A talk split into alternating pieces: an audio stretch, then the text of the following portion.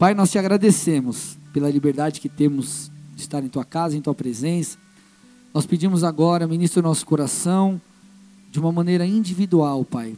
Cada um entrou aqui com passando por algo específico, e eu peço que essa palavra seja aplicada pelo teu espírito, Pai, a cada coração. Eu reconheço que sou limitado, que eu preciso da tua ajuda. Usa-me, Espírito Santo, derrama a tua unção sobre mim. Envia anjos aqui cooperando com essa palavra, assim nós pedimos e te agradecemos em nome de Jesus. Dê uma salva de palmas ao nosso Deus aí bem forte. Aleluia. Bom, gente, estamos na 47 mensagem da série. Tô brincando, a gente está acho que na sexta, sétima, não sei, da série Sinais. E a gente está trabalhando o que aqui? Sinais, marcas, frutos que eu e você, enquanto cristãos, precisamos manifestar. Amém?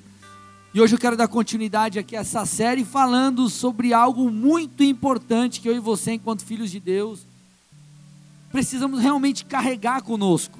Eu quero falar sobre a importância da honra. Repete comigo: honra. Amado, honra é um dos pilares na palavra de Deus. E hoje eu quero aqui trabalhar duas, é, dois tipos de honra, ou duas maneiras de você honrar. Eu quero falar primeiro sobre a honra a Deus, e eu quero falar no segundo momento sobre a honra ao próximo. Mas antes de a gente trabalhar né, e trazer aqui alguns princípios e uma parte prática da coisa, porque, querido, a, a, nossa intenção é quando você vem ao culto, é você sair daqui sabendo o que você precisa fazer. Não adianta você vir aqui, estudar, conhecer um monte de coisa e você sai do culto, tá, o que você tem que fazer? Ah, sei lá, a palavra foi legal, mas o que você tem que fazer? Ah, não sei. Então você tem que sair com algo prático, tá? Mas antes de a gente trabalhar a parte prática, eu quero, eu preciso trazer com vocês o conceito de honra. Então, o que é honra? Repete assim comigo: honra é demonstrar apreço a alguém. Tomado, honrar alguém significa demonstrar a essa pessoa apreço.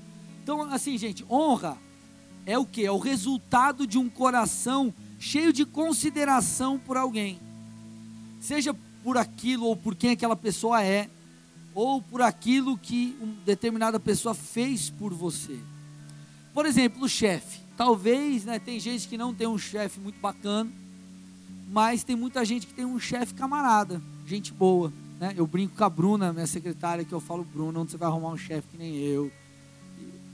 Modéstia à parte, eu sou um cara legal, aleluia. Né? É um jabá para mim mesmo. Mas é, você tem um chefe legal, você o considera, você, cara, é, gosta daquela pessoa.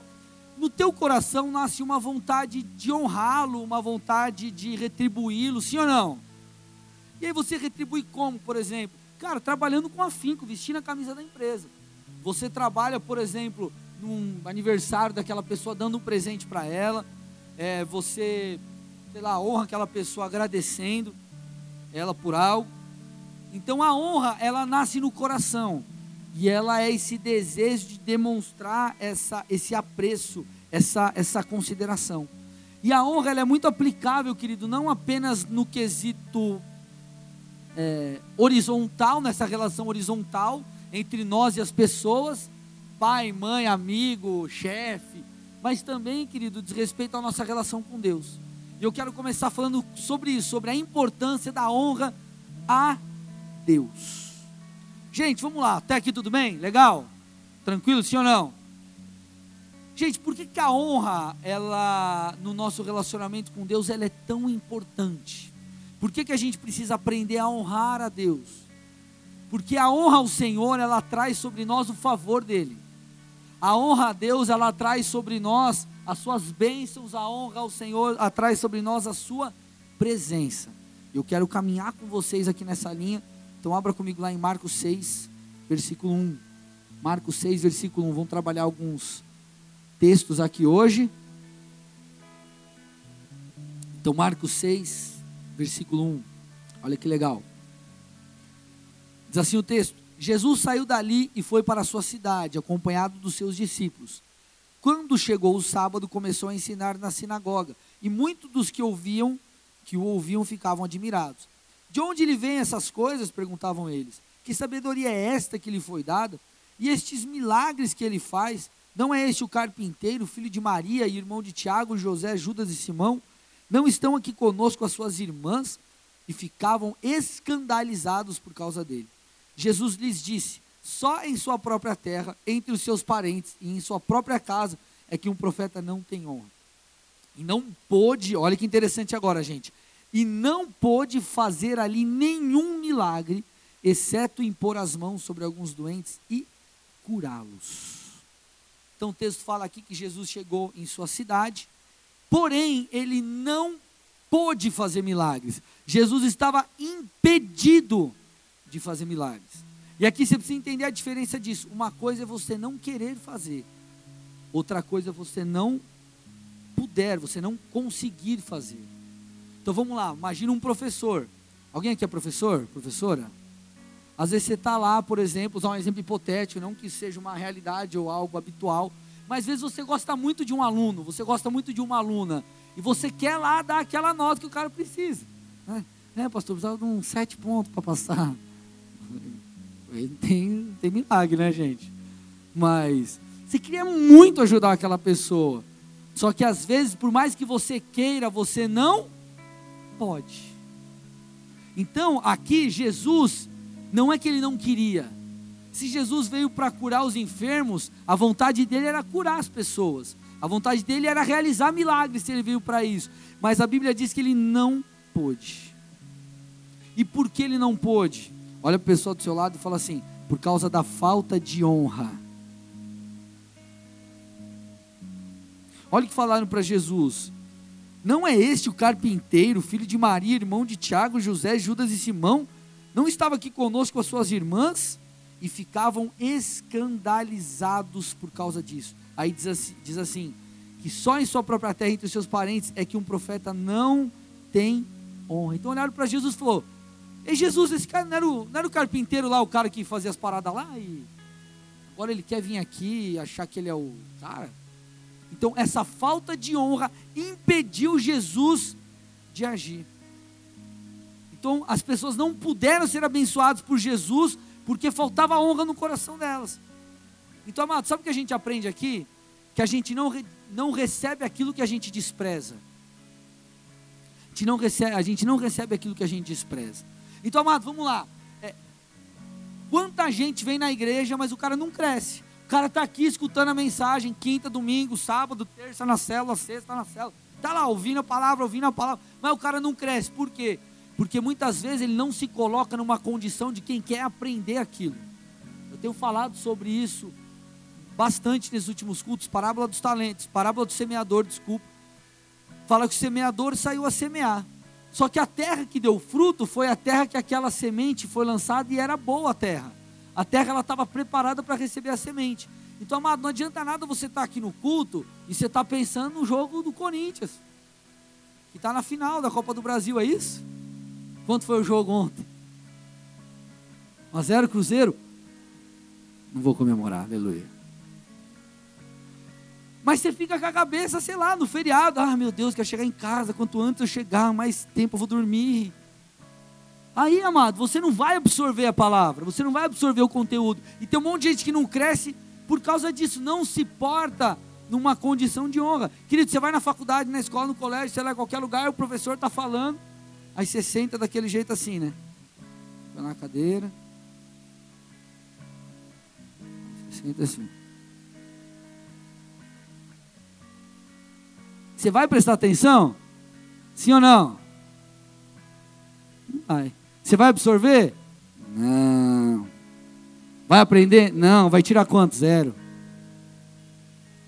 Sim ou não, gente? Vocês estão aqui comigo? Você não vai receber aquilo que você desprezar. Sabe que tem um monte de gente que não tem experiência com Deus?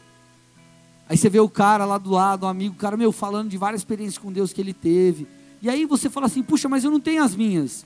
E a gente tem que tomar cuidado com essa questão de comparação. Mas muitas vezes a pessoa não tem, porque na hora do culto tá rolando o louvor, o cara fica lá.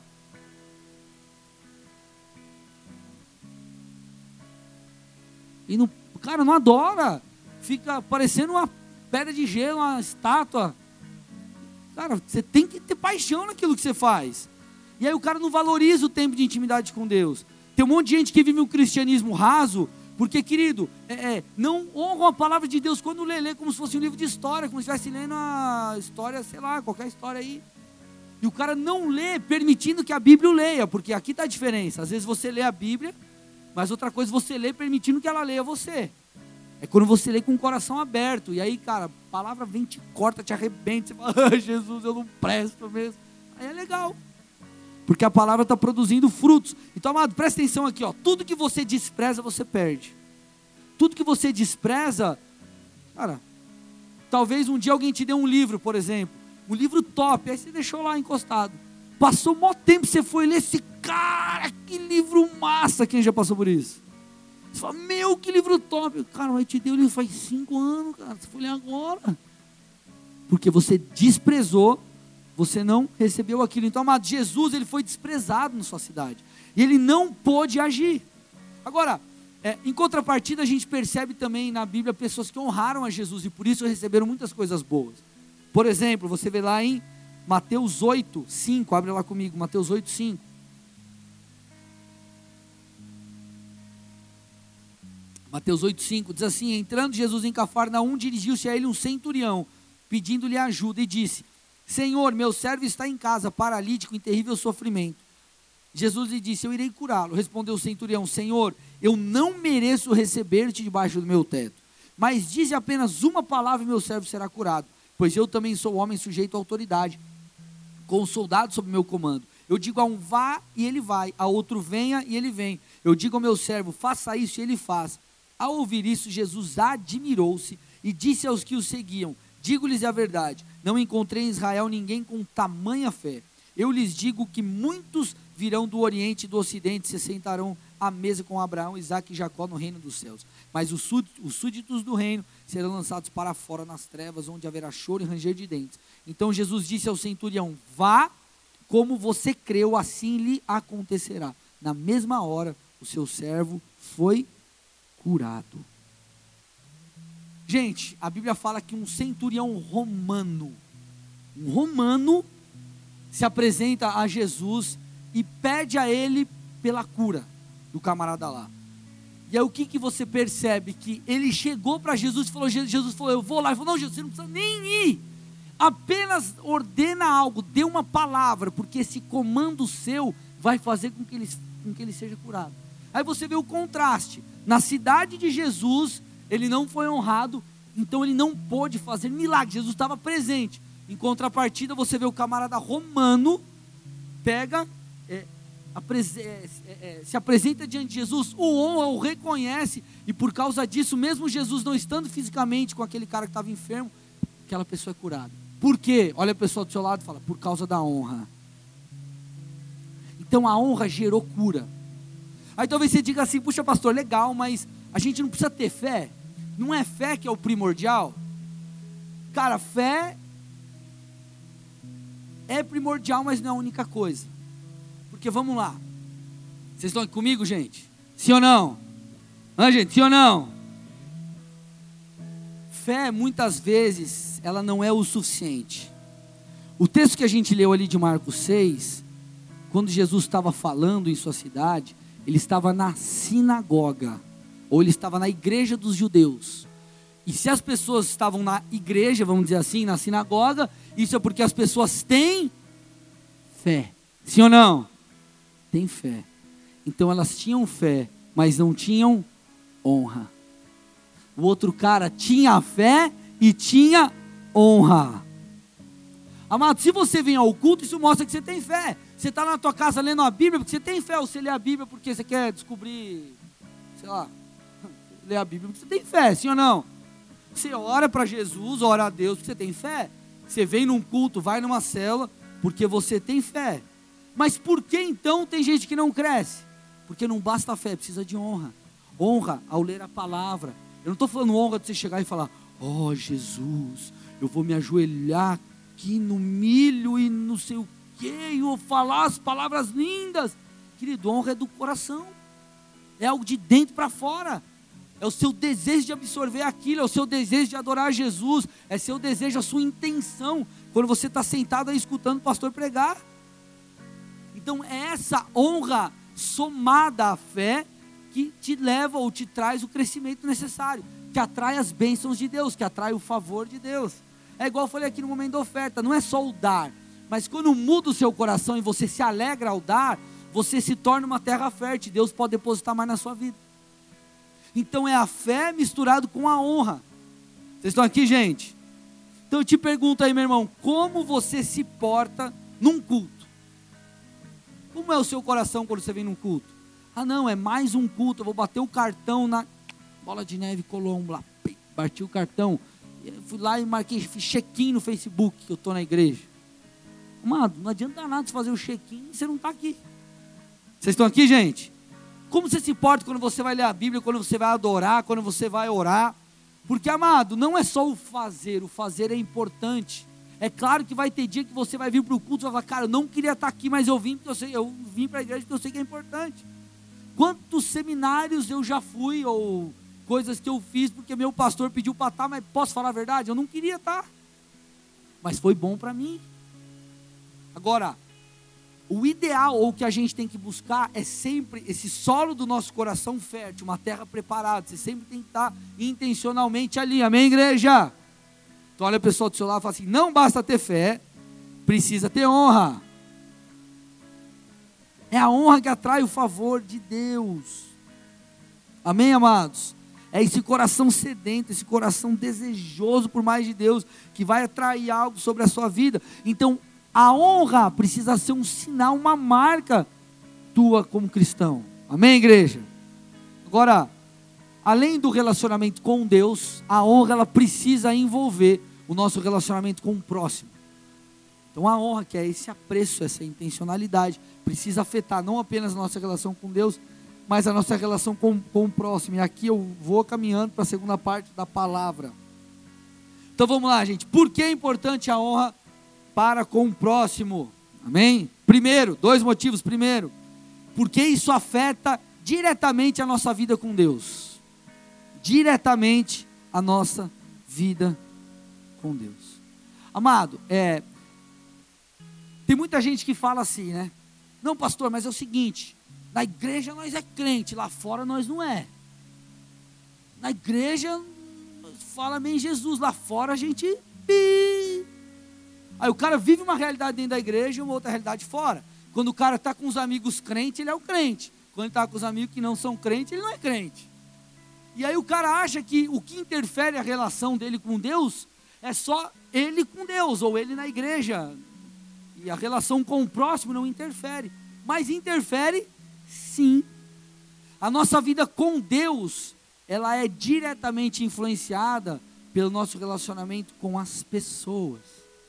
Eu vou te dar um exemplo, amado. Olha o que diz lá em Marcos 11, 25. Olha que legal esse texto. Um texto assim, muito leve, muito bacaninho, assim, né? Olha lá, muito legal. Olha lá. E quando estiverem orando, se tiverem alguma coisa contra alguém, perdoem-no, para que também o Pai Celestial lhes perdoe os seus pecados. Mas, olha que coisa leve assim, ó. Se vocês não perdoarem, também o seu Pai que está no céu não perdoará os seus pecados. Aqui o texto está falando, ei, se você tem alguma coisa contra alguém, e amado, esse alguém é uma pessoa, não é Deus, tá? Porque não tem como Deus fazer alguma coisa errada, tá bom, gente? Então, é contra alguém, contra alguma pessoa. Se você tiver alguma coisa contra alguém, perdoe, para que também o seu Pai Celestial te perdoe. Porque se você não perdoa, você também não vai ser perdoado. Então, o que, que isso me mostra? Se eu guardo rancor e não perdoo, a minha relação direta com Deus vai ser prejudicada. Porque eu vou estar em pecado. E o que, que o pecado faz nessa relação? A Bíblia diz que o pecado me separa de Deus. Então vamos lá, o pecado é como se fosse assim: Deus está desse lado e Deus quer interagir comigo, mas eu tenho uma porta. Ô Jesus, quase quebra. Tem uma porta, então eu não consigo interagir com Deus. Deus está de um lado, eu estou do outro, tem um troço no meio. Por quê? Por causa do pecado. O pecado faz isso comigo. Não é que Deus não quer se relacionar comigo. Deus está assim, ei, libera perdão, libera perdão. Aí se eu libero perdão, isso que separa é removido. Então o pecado me separa de Deus. Estou me fazendo entender aqui, gente? Então a minha relação direto, direta, direto com as pessoas, com o próximo, de não perdoar, por exemplo, atrapalha a minha relação com Deus. Um outro texto que ilustra essa relação entre essa relação horizontal que afeta a vertical. Está lá em Mateus 25, 34. Olha que legal, diz assim: Então o rei dirá aos que estiverem à sua direita: Venham benditos de meu Pai, recebam como herança o reino que lhes foi preparado desde a criação do mundo. Pois eu tive fome e vocês me deram de beber. Tive sede e vocês me deram de beber. Fui, ou melhor, tive fome vocês me deram de comer, tive sede vocês me deram de beber. Fui estrangeiro e vocês me acolheram, necessitei de roupas e vocês me vestiram. Estive enfermo e vocês cuidaram de mim, estive preso e vocês me visitaram. Então os justos lhe responderão: Senhor, quando te vimos com fome te demos de comer, ou com sede te demos de beber? Quando te vimos como estrangeiro e te acolhemos, ou necessitado de roupas e te vestimos? Quando te vimos enfermo ou preso e fomos te visitar? O rei responderá: Digo-lhes a verdade, o que vocês fizeram a algum dos meus menores irmãos, a mim me fizeram. Então ele dirá aos que estiverem à sua esquerda: Malditos, apartem-se de mim para o fogo eterno preparado para o diabo e os seus anjos. Pois eu tive fome, vocês me deram de comer, tive sede, nada me deram para beber. Fui estrangeiro e vocês não me acolheram. Necessitei de roupas e não me vestiram. Estive enfermo e preso e vocês não me visitaram. Então, mais ou menos o seguinte, amado: quando nós fazemos algo para um servo de Deus, nós fazemos algo para o próprio Deus. Quem é pai ou mãe? Se alguém trata bem o seu filho, trata o seu filho com honra, ele não te honrou também? Sim ou não? Estou com honra. Se alguém cuida bem do meu filho, é como se tivesse feito para mim. Então o texto está falando aqui que a maneira como lidamos com o próximo interfere diretamente a nossa vida com Deus. Agora, honrar as pessoas então, honrar as pessoas, primeiro, é importante por quê? Porque afeta a nossa relação com Deus. Então, se eu honro alguém, eu honro a Deus. Se eu desonro alguém, eu desonro a Deus. Agora, também porque honrar as pessoas, honrar ao próximo, agrada ao Senhor. Agrada ao Senhor. Vocês estão aqui, amados? Quero provar isso aqui para vocês. Olha o que diz Mateus, Mateus 10, 40. Abra lá comigo. Estamos indo no final da mensagem aqui, Mateus 10, 40.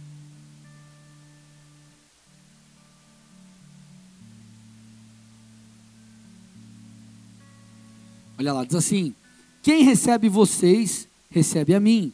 E quem me recebe, recebe aquele que me enviou. Quem recebe um profeta, porque é profeta, receberá a recompensa de profeta. E quem recebe um justo, porque ele é justo, receberá a recompensa de justo. E se alguém der, mesmo que seja apenas um copo de água fria a um desses pequeninos, porque ele é meu discípulo, eu lhes asseguro que não perderá a sua recompensa. Isso é o que a gente acabou de falar. Mas o interessante desse texto, o que ele agrega, o que ele traz além, é que ele fala sobre três níveis de honra. Ele fala sobre profeta, sobre justos, ou nós, e sobre os pequeninos. Os profetas representam aquelas pessoas que estão, acima de nós, que são as autoridades estabelecidas sobre as nossas vidas. Os nossos líderes, os nossos, os nossos chefes, o nosso pastor, o nosso pai, a nossa mãe. O, os justos representam os iguais. Então, a pessoa que caminha com você, teu irmão em Cristo, a pessoa. E os pequeninos representam aqueles que você lidera, aqueles que estão abaixo, entre aspas, de você. Amém, amados? Vocês estão aqui? Então o texto está falando que nós devemos honrar a esses três níveis de pessoas. Então nós não devemos apenas honrar aqueles que estão acima de nós. Nós devemos honrar também aqueles que estão no mesmo nível e aqueles que estão abaixo de nós, porque nós receberemos a recompensa disso. Então isso agrada a Deus. Isso mostra a gente que nós precisamos tratar com igualdade, com honra e com apreço todos os tipos de pessoas. Vocês estão aqui, gente? Sim ou não? Então eu te pergunto, meu irmão, como você trabalha, como você, melhor, trata as pessoas lá do, teu, do seu trabalho? Passa o chefe, ô oh, chefe, bom dia, daquele sorriso assim, tudo bem. Aí passa outro cara lá que entrou agora, você, cara, bom dia, senhor nem olha para o cara. Né? Aí passa o diretor da empresa. Você... Aí passou outro cara lá, você finge que nem viu. Como você trata as pessoas da igreja? Não, você é o pastor, você é o líder. Ô, oh, fulano, tá legal. Aí o outro cara, você. Vocês estão aqui, amados? A honra, ela precisa estar em todos os níveis, porque todos são dignos de honra. Agora, entenda uma coisa, amado: a honra, ela não tem a ver, muitas vezes, com o que a pessoa faz de, de correto ou não. Porque assim, ó, vamos lá, a Bíblia ela trabalha o seguinte: a Bíblia fala sobre o amor de Deus e a Bíblia fala sobre o prazer de Deus. Repete comigo: amor de Deus e prazer de Deus. Mais forte: amor de Deus, prazer de Deus.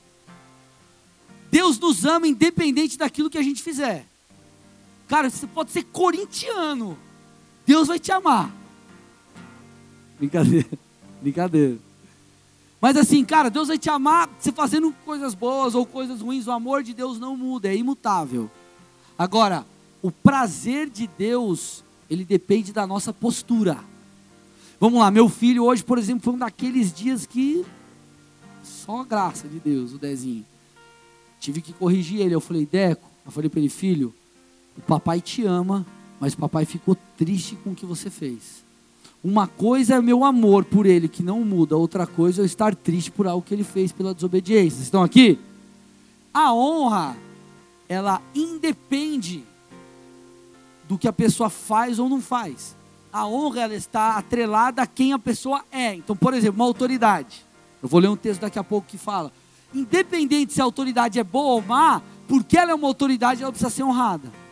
Agora, vamos lá, tem uma autoridade. Aí a autoridade, seu pai, por exemplo, ele fala para você o seguinte: filho, o seguinte, ó, essa tua mulher, tua esposa não presta. Eu conheço uma aqui, trai tua mulher com essa outra aqui. Você vai trair? Vamos, pastor. Vai trair? Não. A tua obediência, ela em última instância está atrelada à palavra.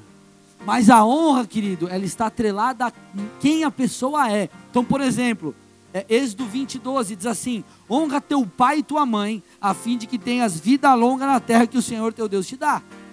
Então, amado, eu e você precisamos honrar o nosso pai e nossa mãe. Isso nos levará a ter uma vida longa na terra. Agora, é, a honra, ela, ela, ela precisa existir independente se teu pai é uma pessoa boa ou não. Puxa, pastor, meu pai me magoou demais. Meu pai me machucou demais. Meu pai falava para mim que eu não ia dar em nada. Meu pai, independentemente, independente disso, ele é o seu pai.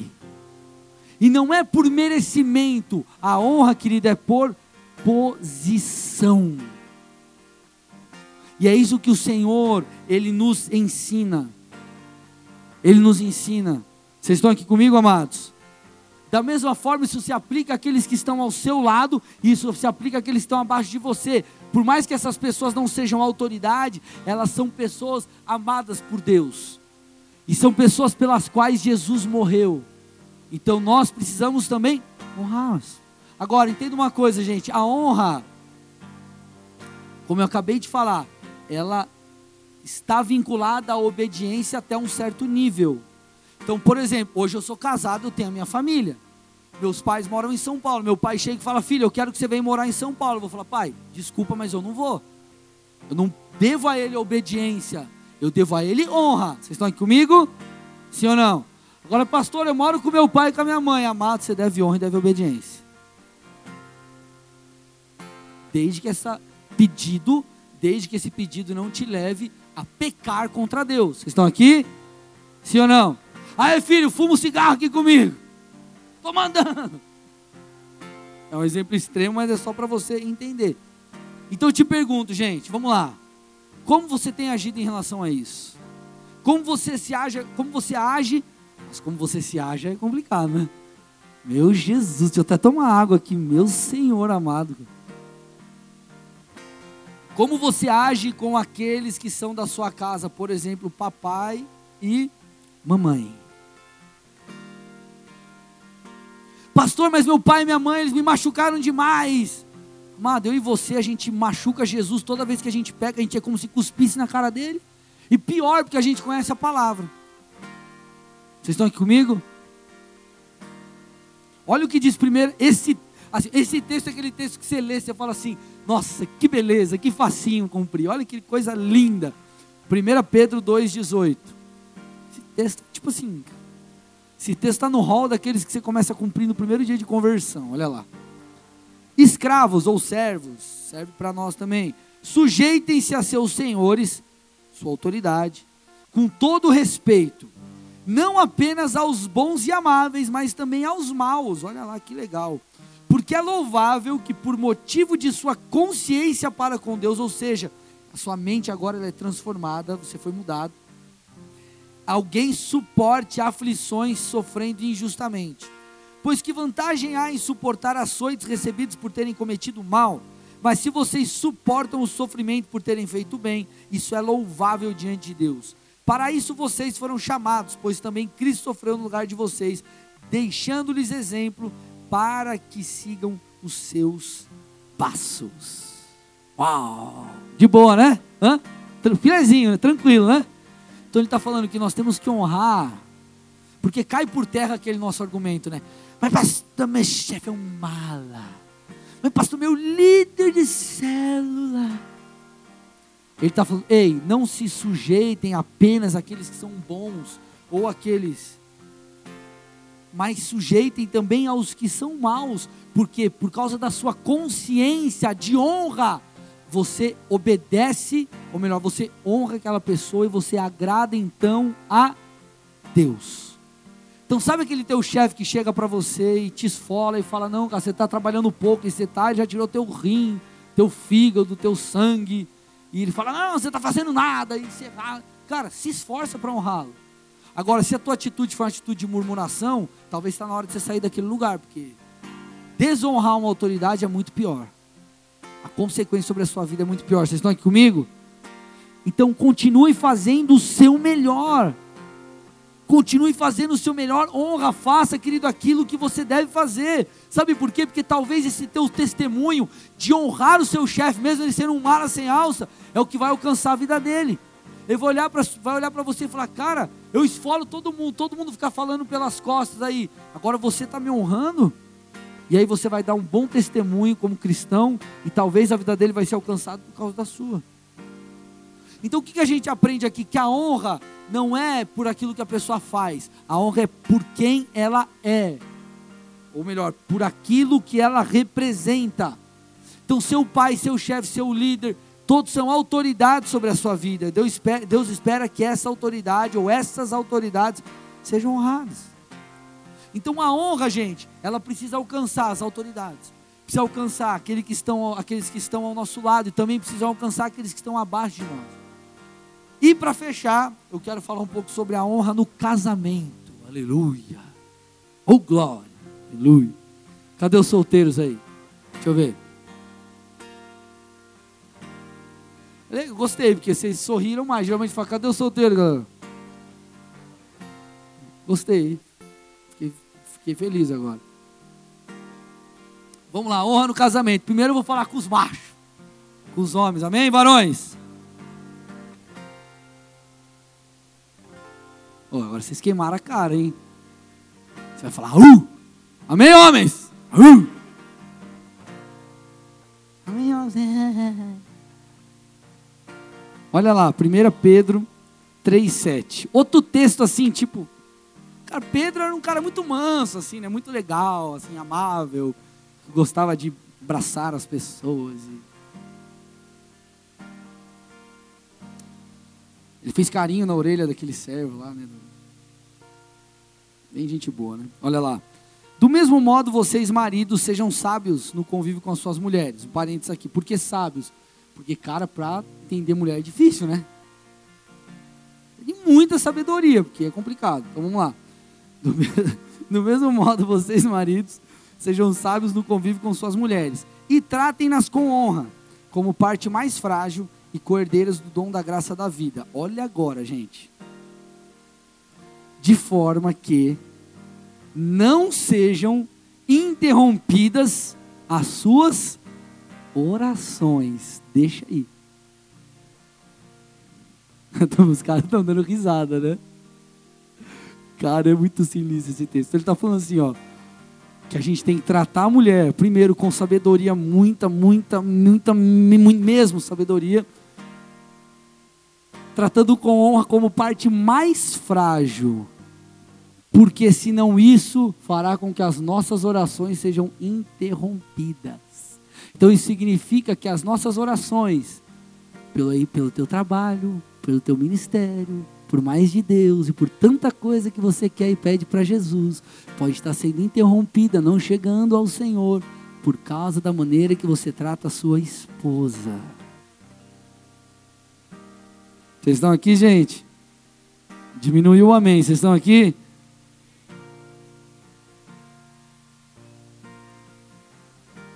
Então, amados, as, no, as, as nossas esposas não, né? A nossa esposa, aleluia. Minha esposa, a sua esposa Oh, Jesus, português. É, a gente precisa tratar a nossa esposa com honra. Eu preciso tratar a minha mulher com honra. Porque se eu não tratá-la da maneira que o Senhor espera, não estou falando que eu tenho que ser uma pessoa, que eu sou perfeito, você é perfeito, mas nós precisamos crescer nisso para que as nossas orações não sejam interrompidas. Então eu te pergunto, meu irmão, como você tem tratado a sua mulher? Com um vaso mais frágil, você tem se colocado como um bananão no relacionamento e ela é o vaso forte e você é o frágil. Tua mulher faz a U e você faz I. Vocês estão aqui, gente? Você trata ela com carinho. Talvez você seja meio ogro, tudo bem, mas seja um ogro tentando ser carinhoso. Oi, bom dia. Melhor do que você. Amém, gente? Então eu te pergunto, agora falando sério, como você trata sua esposa? Porque a honra, ela tem o poder não apenas. É, é, a Bíblia diz que honrado deve ser o matrimônio, porque essa relação de honra faz com que vocês se amem e vocês cresçam, e o relacionamento seja saudável, seja muito sadio. Mas além disso, essa honra para com o cônjuge expressa ou, ou é, é existe algo no mundo espiritual, porque você honra também a Deus. Lembra que eu falei há pouco, a nossa relação com o próximo interfere na nossa relação com Deus? Então, marido, varão valoroso aí, honra a sua esposa, amém? E para fechar aqui, as mulheres agora. Fala Deus. Efésios 5,33. Olha lá, Efésios 5,33, o texto diz: Mulher, faça tudo o que o teu marido pedir sem reclamar. É isso que está escrito. Faça massagem nos pés. Cozinhe todos os dias. Está repreendido. Ai, Jesus. Na minha Bíblia está escrito isso. Olha lá. E a mulher, trate o seu marido com todo o respeito. Mulher, posso te dar uma dica? Pior coisa para um homem pior coisa é você desrespeitar ele. Na moral, isso é, cara, tipo assim, se desrespeitou o teu marido é aquela coisa que se mata. É a pior coisa que pode acontecer. Então eu te pergunto, como você trata o teu marido? Você o respeita? Porque entenda uma coisa aqui, gente, que eu estou tentando trazer para você por mais que seja algo difícil de a gente viver, principalmente na cultura que nós estamos inseridos hoje, a gente está falando de Bíblia. E quando eu falo de Bíblia, eu falo de, daquilo que Deus espera que eu e você, que nós façamos. E também a Bíblia fala sobre a graça. O que, que é a graça? Um poder de Deus que nos capacita a fazer todas essas coisas. Então, não é algo impossível, é algo possível. E isso aqui é a receita para o casamento dar certo. Então, você respeitar o seu marido não é porque ele é bonzinho ou deixe de ser bonzinho. Isso agrada a Deus, isso é porque Ele é o seu marido. Vocês estão aqui? Então o texto está falando: ei, mulher, respeite, honre o seu marido. Eu te pergunto, mulher, se honra o seu marido, você o respeita. Sabe por quê, gente? Isso é tão poderoso que não apenas afeta a nossa relação direta com o nosso cônjuge, não afeta apenas a nossa relação direta com Deus, mas a, a, afeta toda uma sociedade. Não sei se você sabia, mas estatísticas dizem é, que o número de divórcios cresceu não apenas lá fora, mas principalmente entre os cristãos. E você fala, meu, como assim? Se a Bíblia diz que casamento é uma aliança, aliança é o que não tem fim até a morte. Aí você fala, cara, o que, que a galera entende de casamento? Então eu caso e descaso e é igual eu trocar de roupa. Ah, eu troco de vestido, troco de marido, troco igual, troco de calça, troco de mulher. E aí você começa a entender por que, que existe toda uma cultura deturpada aí, de, aí por trás. Aí por isso que você percebe que você fala, cara, a sociedade está indo de mal a pior, porque hoje nós somos mais ou menos 50 milhões de evangélicos no Brasil, e em vez da coisa melhorar, parece que a coisa piora. Por quê? Porque tem muito cristão que não vive como cristão. Vocês estão aqui, gente? Não vive a verdade da palavra. Então, quando você fala assim, cara, eu vou honrar minha esposa, e a mulher diz, eu vou honrar o meu marido, isso afeta o relacionamento de vocês, é, entre o casal, afeta os filhos, os filhos crescem numa cultura abençoada, afeta a sua relação direta com Deus, consequentemente, seus filhos vão ter um casamento sadio, a tendência é essa, e assim toda uma sociedade vai sendo mudada. Agora, por quê? Porque a gente escolheu realmente é, viver a palavra de Deus. Então, essa cultura de honra é algo que não apenas nos abençoa, não apenas agrada a Deus, mas é algo que influencia todos aqueles que estão ao nosso redor. Todos aqueles que estão ao nosso redor. Amados, eu lembro quando eu estava na, época da faculdade, é, aí eu já namorava a pastora, depois eu fiquei noivo com ela e tal, fiquei noivo dela, aí passava as meninas assim na faculdade, aí os caras, né, meu apelido era Gugu na faculdade. As caras, ô Gugu, olha a mina aí, Gugu, olha a mina, Gugu, olha a mina. Eu, eu não olhava. Aí os caras me zoavam, tiravam barato, mas naquela de, de, de amizade mesmo, nada de, de humilhar, era brincadeira. Aí teve um dia que um amigo meu estava mal, estava mal mesmo. Para quem que ele ligou? O crente bobão. Por quê? Porque ele via o fruto. A árvore é conhecida pelo fruto. Então, amado, a nossa postura não é apenas aquela coisa, ah, eu agradei ou desagradei a Deus. Vai afetar a tua relação com as pessoas ao seu redor, vai afetar a tua relação também com Deus, afeta tudo. Por isso que nós precisamos entender a honra tem que ser uma cultura. O que é uma cultura? É algo que acontece sempre. A cultura faz parte do dia a dia. É cultural. Vocês estão aqui comigo? É cultural. Então, no nosso meio, e com isso eu encerro a mensagem, a honra precisa ser cultural. Precisa fazer parte do seu dia a dia. Você tem que honrar aqueles que estão acima de você. Você tem que honrar aqueles que estão do seu lado. Você tem que tratar bem também aqueles que estão abaixo de você. Você precisa honrar os, o cônjuge. Você precisa honrar a Deus quando você estiver num culto, estiver, querido, em algum momento na presença de Deus. Trate aquilo com honra, porque a honra, não apenas a fé, mas a honra, a fé e a honra vão te atrair para mais perto do Senhor. Amém? Feche seus olhos, cubra sua cabeça em nome de Jesus.